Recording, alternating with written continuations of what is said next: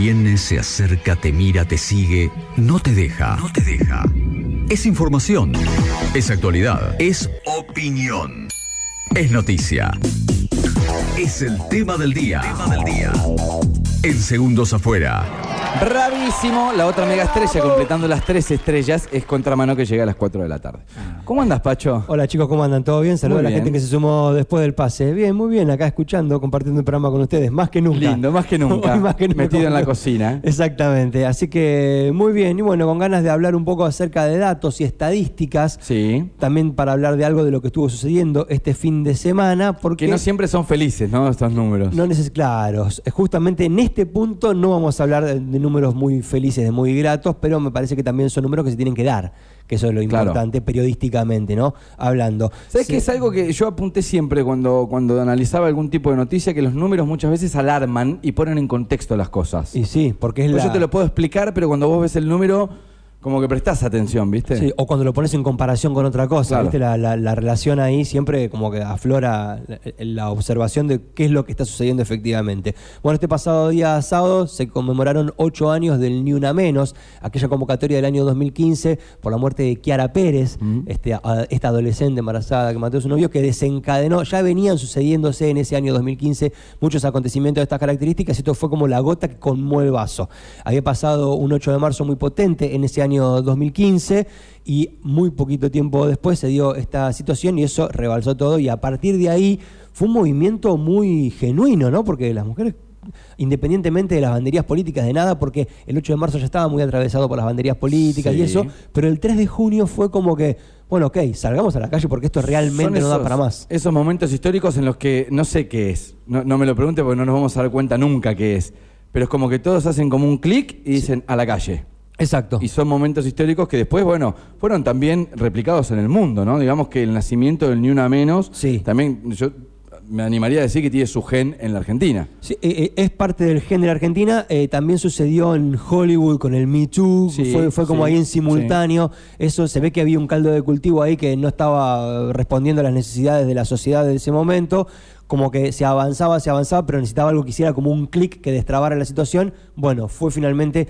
Porque hay muchas situaciones similares a las que pasó esa chica que mencionó que desencadenó esto. Pero viste que hay un caso particular en un momento determinado que es el que dispara todo lo demás. Bueno, este sábado se dieron convocatorias en toda la República Argentina. Por me topé que en la 9 de julio con la de Buenos Aires. Ah, ¿sí? Entrando ¿Y? a Capital el sábado, masiva por todos lados. Mucha gente, Sí. mucha gente. Acá en Necochea también hubo actividades desde las 3 de la tarde del sábado, a las 17 horas se marchó.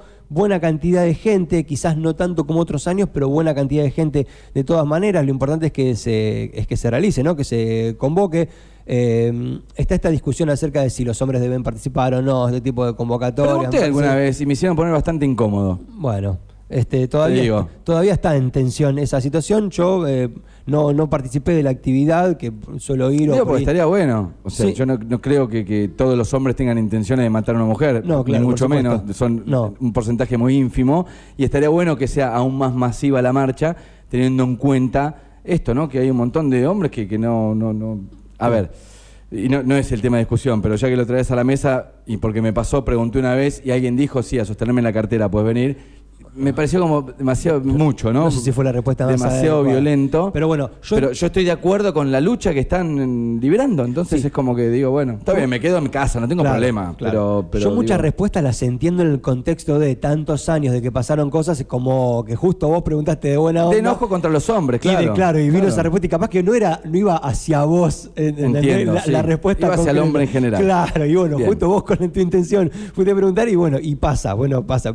A todos nos pasa, viste, que a veces terminás respondiendo mal a alguien y decís, Claro. no, pero la verdad que no era para vos, era por otro montón de cosas, y pasa también eso. Y lo otro también, y ya después nos metemos en números y demás, es que lo que hablabas de la politización del 8M también está pasando con el Ni Una Menos. Hay un montón de mujeres que dejan de ir a Ni Una Menos porque lo toman como un acto político. Claro. Muchas personas lo toman como un acto político y dicen, yo no quiero que me identifiquen con nada, no estoy metido en política, no soy partidaria de ningún partido político. Diciendo en esto de que todo es político, para mí no, hay cosas que no deberían tener un, un tinte político. Eh, pero bueno, metemos Bien. todo en la misma bolsa y es como que vamos y, y marchamos. Pero bueno, Pero por lo importante pronto- que se haga. Claro, por lo pronto lo que sí fue evidente es que aquel 3 de junio del 2015 no tuvo de la carga de la bandería política, ¿no? Eso Claro. sí fue evidente y fue, me parece, que lo que sorprendió y lo que hizo que se le prestara la atención que se le prestó. Incluso entiendo que es buena parte del motivo por el cual ocho años después se sigue realizando con el caudal Sí. de gente que se sigue Sí. realizando, ¿no? Porque fue un movimiento realmente muy genuino Sí. desde ese momento. La reacción fue muy genuina. Bueno, nosotros eh, buscamos información, tenemos datos de dos observatorios, a partir de ahí surgieron muchos observatorios, pero hay dos que están con los números bastante cercanos. Yo, el que sigo bastante es el Ahora que sí nos ven, es un observatorio conformado por sociólogas, conformado por profesionales de distintos sectores. Es, es como un lugar que reúne buena parte de la gente que no está ligada directamente con ninguna bandería política justamente, sino que hace estudios por otro lado muy, muy ligados a las universidades. Entonces como que los datos me Se parece tornan que- indiscutibles. Claro, los Que- datos que me parece que cuando entra la polémica ahí, como que ya dejas de creer. Pero Exacto. en este caso han hecho un laburo muy bueno. De Sí. hecho, charlamos en algún momento con algunas de las referentes de la hora que sí nos ven. Bueno, es un lugar eh, a donde si querés ir a buscar datos fehacientes acerca de todo lo que tiene que ver con los movimientos de género en Argentina y en América, es un buen lugar. La verdad que la Bien. página de Ahora que sí nos ven es una página muy, muy, muy real, muy creíble, la verdad. Bueno, el dato indica que se han acumulado 2.257 femicidios desde el 3 de junio del 2015 hasta ahora. Esto representa aproximadamente un femicidio cada 31 horas. Sigue siendo un dato realmente alarmante el de, el de estos, el de estos números. La relación de can tantos, o sea, estamos hablando de casi uno por día. Claro. Es un montón, es un montón. De los que hay estadísticas, de los que hay registro, siempre se dice en estos casos de que todavía queda un porcentaje que no está registrado. Otro observatorio similar, el de la Casa del Encuentro, indica 2.282 femicidios, es un dato bastante cercano. El de la Casa del Encuentro también habla un poco más de travesticidios, aporta como otros datos que quizás el de ahora que sí, el de ahora que, no, ahora que sí nos ven no, no lo aporta. Pero bueno, en este caso también se hace hincapié en este, otros avances que se han dado, como la ley Micaela y otras situaciones que se vienen dando para, bueno, poder formar. Se hace mucho hincapié en que, no es nada casual y acá lo mencionamos muchas veces, en la educación, en la necesidad de educar a las nuevas sociedades. Recién acabas de hacer un comentario justamente hablando de actitud solidaria sobre las infancias solidarias a futuro. Bueno, acá desde el observatorio... Que ya ahora vengan nos con ven- esto incorporado, ¿no? Desde las Exactamente, bases. exactamente. Y fundamentalmente en la educación de los varones, es lo que hace hincapié esto, ¿no? Las niñas que aprendan a defenderse Sí. y los varones que entiendan a que no es una propiedad de la persona. Y muchas veces, viste que siempre decimos con, con respecto a la educación, y me animo a hacer como esta salvedad y esta aclaración, decimos que la educación, la- las, a ver, las bases siempre están en casa. ¿Viste cuando ponemos en la balanza, che, ¿quién es el que tiene que educar al pibe o a la piba? ¿En casa o el colegio? Bueno, muchos dicen que los valores tienen que ser transmitidos desde la casa y después quizá te, te suben a la ruta y te educan con otra formación en el colegio. Bueno, en Sí. este caso, lo que pasa es que muchas veces en la casa Mm. no está bien lo que los chicos ven. Entonces ahí está bueno que aparezca la educación para decir, che, mira, lo que pasa en tu casa, que tu viejo le diga a tu vieja tal y tal cosa o que la maltrate, ni siquiera la maltrate físicamente, No. sino psicológicamente, económicamente y a través de algo que se dice, Claro. bueno, no está bien esto. Exacto. Eso es que, eh, que mencionas está buenísimo porque es un gran trabajo que se viene realizando en muchos establecimientos educativos. No sé si en todos, pero me consta que en varios es algo. De hecho, para cerrar, tengo la información de la charla que hoy se va a dar en el Instituto Superior de Formación Docente y Técnica número 31. Pero me quedo con este dato de la responsable de hacer la presentación del observatorio, ahora que sí nos ven, Laura Osud, que dijo: Estas cifras tienen que ser parte de un contexto para poder entender por qué se da la violencia machista y según ella, los femicidios son el exponente máximo de una desigualdad estructural de género que, por ejemplo, se evidencia en otro tipo de desigualdades y el femicidio es la punta del iceberg. Claro. Es la situación final. Por eso estaba bueno lo que vos decías. Como la situación empieza de mucho antes. El femicidio es la última situación, pero hay otro tipo de violencias, microviolencias, enmascaradas en el cotidiano, que no están buenas. ¿Esto quiere decir que estas microviolencias van a llevar a un femicidio? No, de ninguna manera. No, no, no, pero, No. pero está mal. O sea, Cla- claro. chistes a ver, perdón, no la hora, pero chistes boludos hemos hecho todos. Sí. El tema es que lo sigamos manteniendo, que no podamos en algún momento dejar de hacerlo, ¿viste? O sea, no es gracioso ya. Y fundamentalmente cuando hay más chicos, porque si esto se institucionaliza, no se instala dentro del ámbito familiar, dentro del ámbito doméstico, eh, los más chicos, viste cómo son, vienen con el, el papel completamente en blanco. Entonces, si en el ámbito doméstico es como, ah, bueno, entonces está bien, ah, ok, está bien. Entonces está bien. Ah, si está bien, yo también lo hago, entonces está bien, lo extiendo. Entonces, si, si esa es la forma de tratar a mi hermana, a mi mamá, no sé qué, ah, yo a mis compañeras las trato igual. Entonces la trato igual a la profe. Entonces, ¿en- ¿me explico? Sí. Por ahí. Son pequeños detalles de la vida cotidiana que me parece que contribuyen a poder a futuro. Esto es un trabajo que no va a ser un cambio de un día para el otro. Fíjate que se empezó hace ocho años con el Ni Una Menos se sigue avanzando y los datos estadísticos no muestran una modificación sustancial. Digo, antes era uno cada 24 horas, ahora es uno cada 31. Digo, antes del 2015 ese era el dato concreto que había.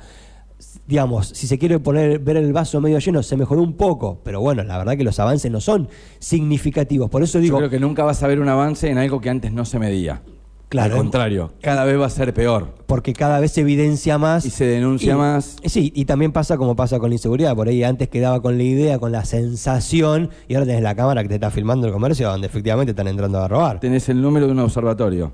Exactamente. Eso que antes no ocurría, entonces eso que hace que los datos sean aún más graves. Exactamente. Bueno, ahora también lo que está muy instalado es la cuestión económica, como la igualdad y o desigualdad económica, que nosotros un poco, en chiste, un poco en serio, hablábamos el otro día de en una familia, en una pareja. Es el tema maneja. de Peña del miércoles que viene. Ah, bueno, listo, entonces no me meto Así porque que imagínate que ahí nos vamos a meter. Bueno, ni una menos. Este año en particular hizo mucho hincapié en eso, vivas y libres y desendeudadas nos queremos, esta cuestión de cuánto sale el trabajo doméstico, Sí. el trabajo doméstico no remunerado, cuánto de la tarea del día a día no se puedo lleva dejar de esa ser yo. parte. Ahí, donde me metes al Fondo Monetario Internacional, a mí se me despelota el, el reclamo, ¿me entendés? ¿Por qué? Porque sí, porque me parece que no tiene nada que ver la política de un país con una cuestión de género. ¿Se entiende? Cuando vos decís Sí. en de- desendeudada nos queremos, muchas veces se relaciona a no pagar la deuda al Fondo Monetario Internacional. Digo, uy, qué lejos fuimos. Sí, no, esto es... ¿Me entendés? Ahora, vos me decís, derecho laboral, Sí. misma paga por mismas horas, iguales derechos, no maltrato y todo lo demás, estoy totalmente Vamos de para acuerdo. Vos- adelante. vos- vamos para adelante. Claro. Donde me metiste al FMI, se me fue el carajo el reclamo. Claro. Yo- ¿Se entiende? Sí, sí, totalmente. Te- Pues entiendo que hay un montón de gente que le pasa lo mismo que a mí, entonces lo- por eso lo digo en una radio. Te lo comento porque es el lema, justamente fue el lema de este sábado, como que redondeaba por ese lado, y aprovecho y te comento que en Brasil se aprobó justamente una legislación que da cuenta de cómo las empresas ahora van a tener que llevar en igualdad de condiciones el pago de mujeres y hombres independientemente del género. Parece que por ahí se dio un avance, por supuesto que es... Ya sabemos, una ley se dicta, después hay que instrumentarla, reglamentarla, llevarla a la práctica, que sea tiempo. verdad. Sí, claro, y que se efectivice, y ahí hay todo un camino enorme, pero bueno, Es un comienzo. es claro, un es un dato. No pasó en Kuala Lumpur, no pasó en Alemania, no pasó en Groenlandia, no pasó en Finlandia. Viste que siempre decimos datos. Sí, Suiza, claro, no. Sui- claro. Brasil. Claro. Brasil. Es Brasil. Estamos acá nomás. Está acá nomás. Es Brasil y me parece que ese dato vale. Y como para redondear, recordar la convocatoria en el día de hoy a las 18 horas en el Salón de Usos Múltiples de La Ribera donde habitualmente se dan las clases de educación física Sí. del Instituto de- eh, Superior de Formación Docente y Técnica número 31 en el ex Liceo Militar, actual Complejo Educativo Jesuita Cardiel. Nos vino a visitar su director, Estefanía Otero, hace unos días atrás, con una de las integrantes del equipo de ESI, Daniela Miruca. Nos invitaron, nos convocaron, nos explicaron un montón de cosas. Me parece que está bueno participar. Nos aclararon que no es una actividad cerrada.